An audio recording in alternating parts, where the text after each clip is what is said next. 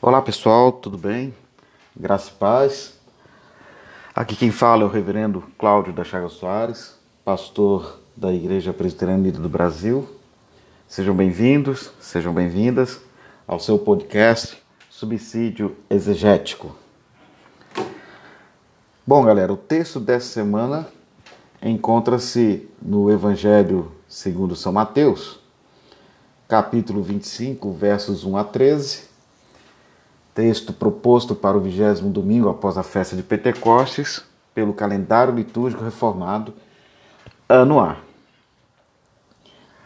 Antes de entrarmos na crítica textual e percebermos as variantes desse texto, é necessário que a gente se pergunte o que significa a palavra parousia. Você sabe o significado dessa palavra, parousia? Porque essa palavra ela é muito importante para a leitura do nosso texto.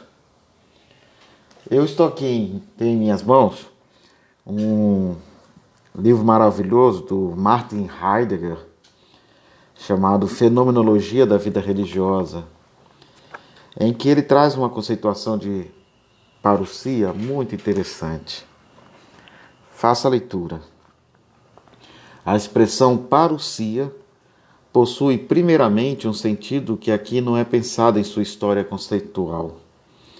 No curso de sua história, modifica sua estrutura conceitual e não somente seu significado.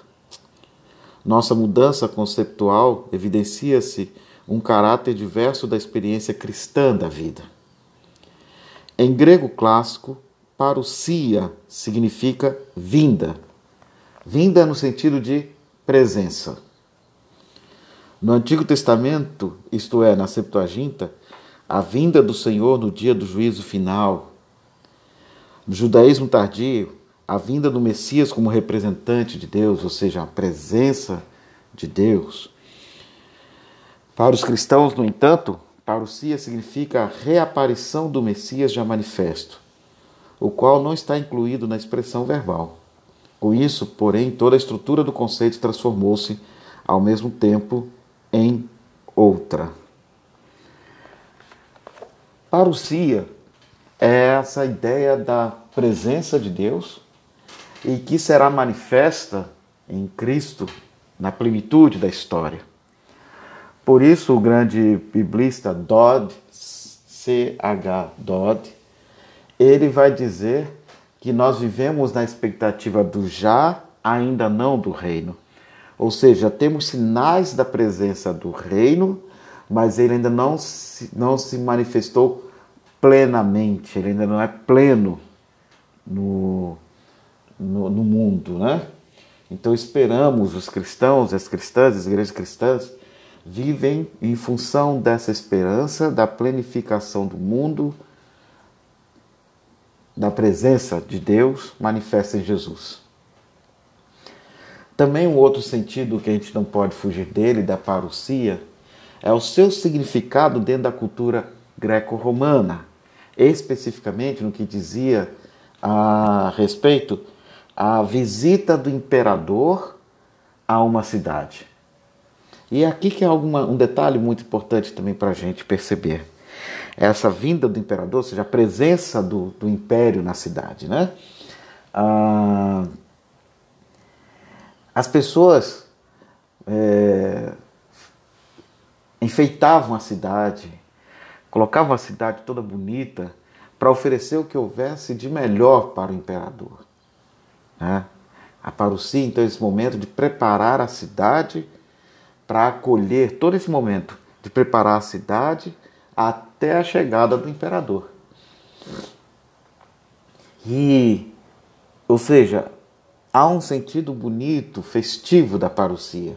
Infelizmente, na tradição evangélica é, mais conservadora e fundamentalista, essa ideia da beleza, de preparar o mundo com beleza, de cuidar do mundo para a chegada do Messias, né, para o retorno do Cristo, foi esquecida.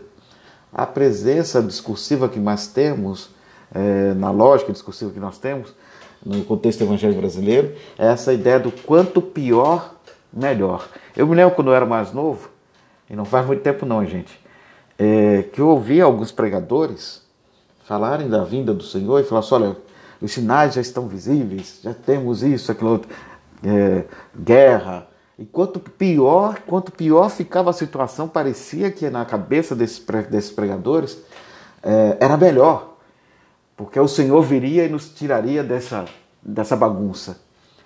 É, não, não é essa a ideia da parousia. A parousia é melhorar a cidade, oferecer o melhor para o imperador. No nosso caso, preparar a cidade, preparar o mundo, cuidar da criação, cuidar do mundo para a manifestação da plena graça de Deus. E aqui eu faço um diálogo com Calvino, quando ele fala que a criação é, é teatro para a glória de Deus, como também lembro de um antigo pregador e pastor que muito me influenciou, reverendo José Simplício da Silva. É, quando eu era mais novo, nós cantávamos na igreja um cântico de oração que fala assim: Para o mundo agitado esquecer, cada dia sua vida viver. É, essa expressão para o mundo agitado esquecer, cada dia sua vida viver, era essa ideia mesmo, né? O mundo está piorando, vamos esquecer esse mundo e vamos viver para Deus. Né? E ele chegou à igreja e falou: Nós vamos fazer uma alteração nessa letra.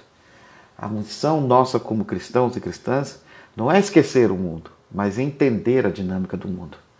Então, para o mundo é, agitado, entender. E dentro desse mundo que é tirado para a glória de Deus, expressarmos a alegria dessa presença de Deus, desse encontro de Deus, no encontro com os irmãos e as irmãs, no encontro com o mundo, no encontro com a sociedade. Então, é esse o sentido da parousia. Não façam, por favor, essa correlação entre parousia e quanto pior, melhor. A relação é a parousia e os desafios éticos que ela me traz para que eu possa viver responsavelmente no mundo. E essa questão é muito importante para nós. Por quê? Porque o nosso texto dessa semana fala muito sobre é, vigília e prudência. Estamos sempre diante desses dois olhares, de vigiar e também de ser prudente. E é isso que a gente vai desenvolver hoje em nosso texto, beleza? Então, após a gente conceituar a parousia, a gente pode entrar agora na variante textual, né? Vemos um pouco de crítica textual, é... vemos as variantes que surgem em muitos, é, nos nossos textos. Ah, em Mateus 25, 1 a 13, nós temos especificamente duas variantes. É, importantes dizer sobre elas. Logo no versículo 1, há uma variante tá? É, presente nesse texto. Algumas é, é, traduções elas é, colocam sob suspense um acréscimo que viria depois da palavra tu ninfio, ou seja, do noivo. Alguns manuscritos mais antigos acrescentam a expressão kaites ninfes, ou seja, o noivo e a noiva. Kai Caeteninfes quer dizer, quer dizer e a noiva. Alguns manuscritos acrescentam a figura da noiva logo no primeiro versículo. Tá? Vou ver aqui o comentário do Emerson para a, essa variante. Alguns manuscritos antigos têm tuninfio caeteninfes, o noivo e a noiva. No entanto, tudo indica que as palavras caeteninfes não sejam originais devem ter sido acrescentadas por copistas, pois a prática usual era que o noivo viesse para a casa dele acompanhado da noiva para o casamento. Além disso, a favor do texto mais breve, ou seja, sem a expressão caites ninfes e a noiva, está a constatação de que no versículos seguintes se fala unicamente a respeito do noivo. Por outro lado, se as palavras caite ninfes faziam parte do original, podem ter sido omitidas por copistas que se deram conta de que tais palavras não se encaixavam no quadro em que se apresenta Cristo, o noivo, voltando para buscar a sua noiva, a igreja. Em outras palavras, se Cristo vem para buscar a noiva dele, a noiva não poderia estar vindo em sua companhia. Entenderam agora o porquê a omissão da expressão cai tenífes? Desculpa. O outro, a outra variante, nós vamos ver no versículo 13. Em que aparece a expressão Horan, ora. A leitura que aparece como texto tem sólido apoio de manuscritos. A frase En he ho huiostu antropo erretai, em que o filho virá, foi acrescentada ao final desse versículo por copistas que se lembraram de uma afirmação semelhante em Mateus 24, 44. O sentido das palavras, porque não sabeis o dia nem a hora, fica claro a partir do que é dito em Mateus 24, 36 a 25, 12. Entretanto, deixando de lado a questão crítico-textual, um tradutor pode muito bem optar por deixar isso bem claro, acrescentando algo como em que o filho do homem virá, ou quando o reino de Deus será estabelecido. Ah, há uma versão inglesa, CEV, que a gente é, tem aqui em casa, chamada versão é, inglesa contemporânea da Bíblia, traduz assim: vocês não sabem o dia nem a hora em que tudo isso vai acontecer. Eu particularmente, eu particularmente, é, preservo o texto que temos aqui, o texto mais considerado acadêmico, né, mais próximo do original, porque nós não temos o texto original, nós temos um texto mais próximo do original, e me limito a parar na palavra tenhoran, a hora. Ninguém sabe o dia nem a hora. Esse acréscimo que vem depois, é, en he, ho huiostu antropo erretai, em que o filho do homem virá é, na verdade, um acréscimo ao texto, já influenciado pelo contexto maior. Tudo bem? Então, para mim, o texto mais curto é o mais original nesse sentido, aqui. Bom, vamos olhar então o nosso texto. Né? Não há como negar que o nosso texto ele faz parte de um conjunto maior de textos que começaram no capítulo 24, né? que são os discursos de Jesus acerca do estabelecimento final do reinar de Deus, ou do reino de Deus, ou como propõe Warren Carter, do império de Deus. Ah, ele coloca a palavra império, é bom que se diga, para falar que o império, eh, que o reino de Deus se opõe ao império romano ou qualquer modelo é, de poder autoritário e absolutista que se coloque e se imponha na sociedade e que se apresente como se fosse o novo Deus. Né? No nosso contexto do texto imediato, é o contexto do Império Romano. Né? Então ele tem razão em traduzir por Império de Deus.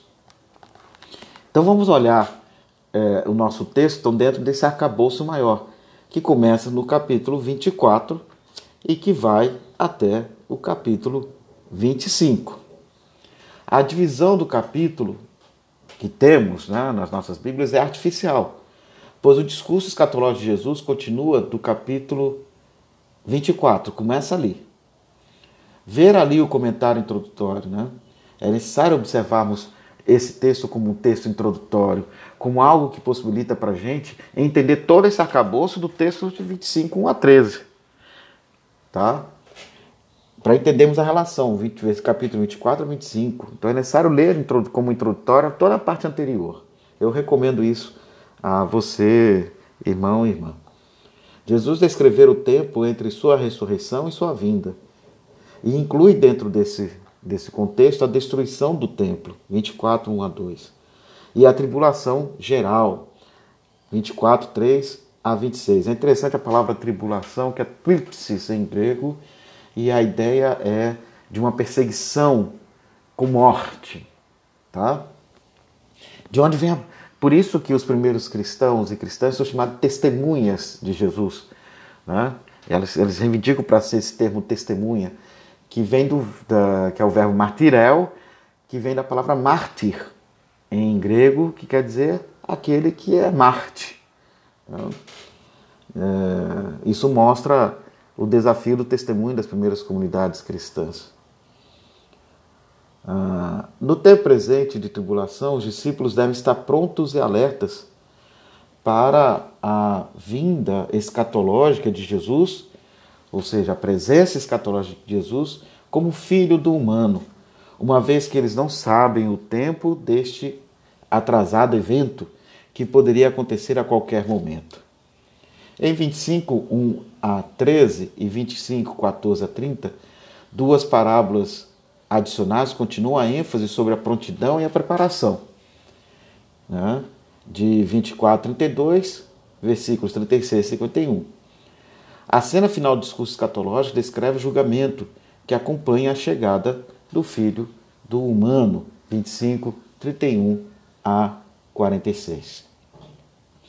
Então, nós temos aqui uma das parábolas é, que são interpoladas, é, colocadas aí no meio, para é, enfatizar a necessidade de estarmos preparados e prontos para esse encontro.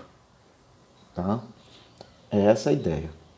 É bom lembrarmos também que esses domingos é, nós teremos textos apontando para a escatologia, porque a ênfase do nosso calendário é para o último domingo é, que antecede o advento, que é Jesus Cristo, o Senhor do universo. Tá? Aí eu queria também falar uma coisinha aqui importante uh, do nosso texto, que quando a gente fala que Jesus virá buscar a noiva, né, a partir desse texto, né, da interpretação desse texto, a, a, a ênfase é que esse, é, o, o, que está por trás desse texto são os relatos do casamento né, nupcial, né, dos eventos nupciais, antropo, é, arqueologicamente, do encontro entre Baal e a, a Virgem, né? A, para garantir a fertilidade na terra essa, essa tradição ela vai perpassar durante vários textos. Temos o texto de Oséias, né, o próprio profeta Isaías, e aqui temos também esse, essa, essa versão, né, esse mito fundante, sendo reapropriado.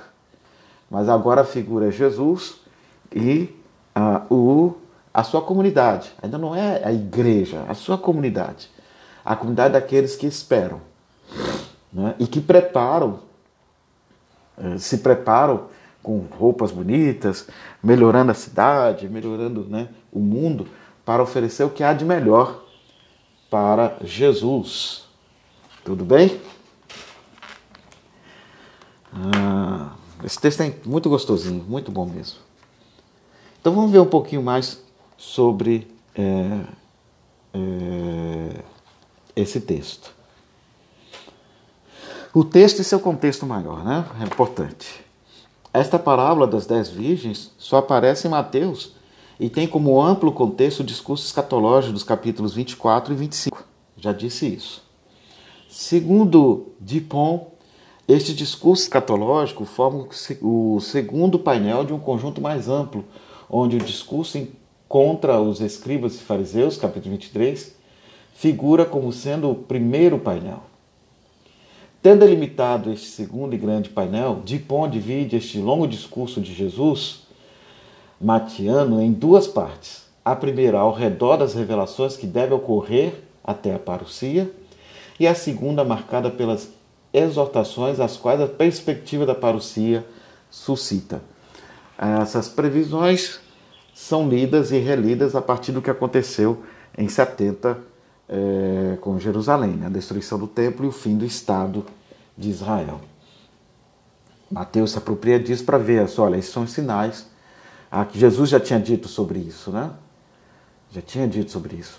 E é importante te perceber que para a comunidade matiana, a, a destruição do templo e o fim do Estado de Israel são contemplados como algo que sinaliza a presença, a vinda, no caso, a presença do Cristo. Ou seja, não é o templo que assegura a, o, o, a, a vinda do reino e nem é a política da Judéia. Quem assegura a vinda do reino é Jesus. Tá? Ah, Dupont, que era um grande biblista francês, é, propõe-nos então que aprofundemos a nossa análise do texto a partir do, desses referenciais, né? da certeza do fato da parousia e da ignorância do quando ela, ela, ela se manifestará de forma plena.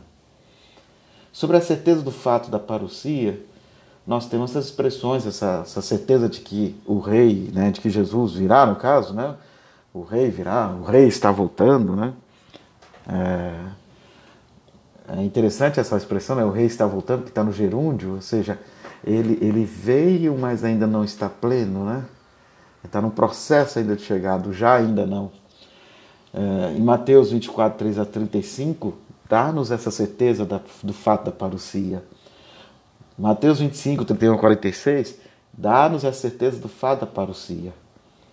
Mas no 24, 36 a 25 e 30, que entra, o contexto que entra nossa, a nossa, o nosso texto, aparece a ideia da ignorância do quando da parousia, ou seja, toda aquela expectativa de que esses sinais, como a destruição do templo e o Estado de Israel, já eram sinais de que Jesus, o ressuscitado, se manifestaria plenamente, o reino de Deus seria agora de vez instaurado, né? essa, essa primeira expectativa parece que ela perdeu sua força. Perdeu essa força. Porque surgem aquelas pessoas agora perguntando: mas quando isso vai acontecer? E aí isso é comprovado, gente, literalmente, na, na literatura paulina. Né? São Paulo apóstolo escreve as cartas aos Tessalonicenses. Na primeira carta ele é bem enfático, né? o Senhor virá agora, nós, nós seremos transformados, aquele negócio todo, a expectativa da vinda agora. Já a segunda carta começa a fazer algumas correções. Ah, tem aqueles que ficaram preguiçosos, tem aqueles que falam que o, que o Senhor é, é, não virá mais. Então, a preocupação é explicar a dinâmica dessa vinda. Isso mostra que as primeiras comunidades cristãs chegaram também a esse impasse. Veio a destruição do templo, né? veio a destruição do Estado de Israel e Jesus não veio. Então surge a pergunta: então quando ele virá? E é a partir daí, então, que se desenvolve ah, essas duas parábolas. Né? Puig Tarré, é, que é um discípulo de Dupont, ele analisa esse contexto de Mateus 24, 36 a 25 e 30. Ele diz: Mateus 24, 36 a 25 e 30 é então, sob o ponto de vista da estrutura, um parêntese entre 24, 3 a 35 e 25, 31 a 46.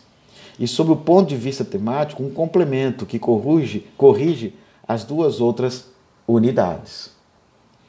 Seja, um redimensionamento do olhar. Este parêntese, que constitui a segunda sessão do grande discurso matiano sobre a parousia, é efetivamente dominado, de um lado, pelo tema da ignorância, do fim e de outro pelo tema da vigilância ou precaução. Essa sessão parenética é constituída de exemplos e de parábolas. Três exemplos são encontrados aqui no contexto do nosso texto, né? e a gente precisa destacar. E quem faz uma boa análise desse texto é Donizete Luiz Ribeiro, no livro Convidados ao Banquete Nupcial, uma leitura de parábolas nos evangelhos na tradição judaica. E ele diz lá: esta sessão parenética é constituída de exemplos e de parábolas. Três exemplos são encontrados: aquele de Noé e do dilúvio, versículos 37 a 39, aquele dos casais cuja sorte termina de maneira oposta, versículos 40 a 41, e aquele do ladrão que arromba a casa, versículos 43 a 44. As parábolas também são em número de três. Aquela do bom e mau administrador, 24, 45 a 51. A da dez virgens, que é o nosso texto, é 25, 1 a 13. E aquela dos talentos, 25, 14 a 30. Contudo, como Puig Tarret muito sublinhou, outro duplo tema da ignorância do quando e da vigilância, 25, 24, 50 e 25, 13, que perpassa toda esta sessão, a trilogia parabólica apresenta dois novos temas: o atraso da parousia, 24, 48 e 25, 5 a 19. E o tema da, do julgamento e da recompensa escatológica, que culmina na terceira sessão do discurso sobre a parousia, saber, o julgamento universal, em 25, 31 a 46. Enfim, essa parábola das dez virgens, é importante que digamos, 25 a 13, que se encontra no meio dessa tríade parabólica, detém nela uma posição central. E como Puigtarret o defende, parece querer abordar de maneira sintética alguns dos temas mais importantes da teologia de Mateus, especialmente aquele da motivação escatológica da vigília como qualificação ética radical no tempo presente. E é essa postura ética radical presente aqui que aparece no nosso texto como uma forma de relembrarmos o Sermão da Montanha, que é o manifesto ético radical de Jesus. Eis a razão de, em algumas igrejas reformadas, durante a semana, elas terem lido Mateus 5, né? O relato das bem-aventuranças. Porque esse é o discurso ético radical de Jesus que ele requer a, a, a espera de nós para que sejamos vigilantes e perseverantes na prática desses valores éticos radicais. Né? Ah, que podemos ainda mais falar dessa parábola? Ah, sim. Em resumo, esta parábola das dez virgens tem por amplo contexto os capítulos 24 e 25, já falamos, de Mateus, que se caracterizam pela tensão entre a certeza da parousia e a ignorância do quando da parousia. Com efeito, tanto a primeira sessão, 24, 3 a 35, como a terceira, 25, 31 a 46, são paralelas e se caracterizam pela certeza da parousia e do julgamento final. Mas a certeza do fim é atravessada e ligada pela ignorância do quando e por um pedido insistente de vigilância que constitui a seção central do discurso sobre a parousia. Observe como aparece a palavra vigiai em 24, 36 a 25, 30. Aparece constantemente. E, sobretudo, o lugar por excelência da ética da vigília que encontra seu ápice na parábola das dez virgens. Então, é essa a ideia presente no nosso texto. Né? Ah, vamos ver somente um pouquinho como está estruturado o texto e assim a gente fecha a nossa, a nossa reflexão de hoje com vocês. Né? A primeira cena do nosso texto faz uma apresentação dos personagens do drama: o esposo e as jovens que já foram apresentadas ou como insensatas ou como prudentes. É interessante a palavra que aparece aí é, e que muitos tradutores traduzem como virgens, mas também ela é a ideia das, jovens. Né? É importante a gente perceber esse discurso sobre a palavra é, parthenos. Ah, porque não necessariamente quer dizer uma menina casta, mas uma menina amadurecida para assumir os compromissos desse noivado. Né? Compromisso com uma outra pessoa. Ah, é interessante que essa palavra, no contexto cristão, ela vai desde o seu sentido literal de virgindade, sentido da castidade, até o sentido simbólico de não se não se adulterar com outros deuses. Temos isso em, no Apocalipse 14, por exemplo, sobre aqueles 144 mil, que são aqueles que não, não é, cometeram nenhuma porneia, nenhuma impureza, nenhum adultério. pois são virgens, e a eles são dados cânticos, novo cântico de Moisés, né? Eles cantam o novo cântico de Moisés. Então vai dessa simbólica, desde a virgindade propriamente dita, até falar de uma jovem madura, sexualmente preparada para a vida sexual, e às vezes até já ativa sexualmente, mas que está e, e, mais é, que está preparada para esse compromisso, de assumir um compromisso com alguém. Por isso que o, o Donizete Luiz Ribeiro traduz a palavra parcenos no nosso texto como jovens. Tá? Ah, então são cinco grupos, dois grupos de jovens, né? aquelas que estão preparadas e aquelas que não estão tão preparadas. Aquelas que ainda alimentam né? a, a, as suas chamas né? em torno da expectativa da parousia, dessa presença total do Cristo, e aquelas que é, não alimentam tanto as suas chamas, né? perderam um pouco o brio, estão desanimadas em querer continuar na caminhada é, dos cristãos ou dessas primeiras comunidades cristãs, ou no contexto específico da comunidade mateana. O relato dramático prepara a virada, o nó da narração, através de uma parada da ação, a saber, a demora do esposo e o sono das jovens. Ah, portanto, a terceira cena faz o relato girar em torno de um eixo com o anúncio da chegada do esposo e pelo conflito entre as prudentes e as insensatas, que não têm uma reserva de azeite. Aqui é a palavra loucas, né? insensatas, loucas, ou pessoas limitadas também poderia ser. Né? O desenlace dessa tensão do relato vai ser resolvido no versículo 10, com a entrada das prudentes na sala de núpcias, ou seja, na festa. Enfim, a cena final vem encerrar o relato pela recusa do esposo que ignora a presença e o esforço das jovens insensatas. Ah, outra questão também que a gente precisa observar: com efeito, desde o início do relato, as dez jovens são aquelas que, portanto, ah, que portando as suas lâmpadas saem ao encontro do esposo, versículo 1. Porém, desde o segundo versículo, essas jovens já constituem dois grupos, divididos e antitéticos: cinco insensatas e cinco prudentes. Por outro lado, é a presença ou a ausência do azeite que faz a diferença entre as prudentes e as insensatas. Posta a parte essa, essa, essa, posta esta, a parte essa diferença fundamental, as dez virgens efetuam uma série de ações comuns. Todas elas pegaram as suas lâmpadas, todas cochilaram e dormiram, e enfim, com o anúncio da chegada do esposo, todas elas acordaram e prepararam as suas lâmpadas. Em síntese, no que é atinente às jovens, elas todas estão ligadas, subordinadas ao esposo.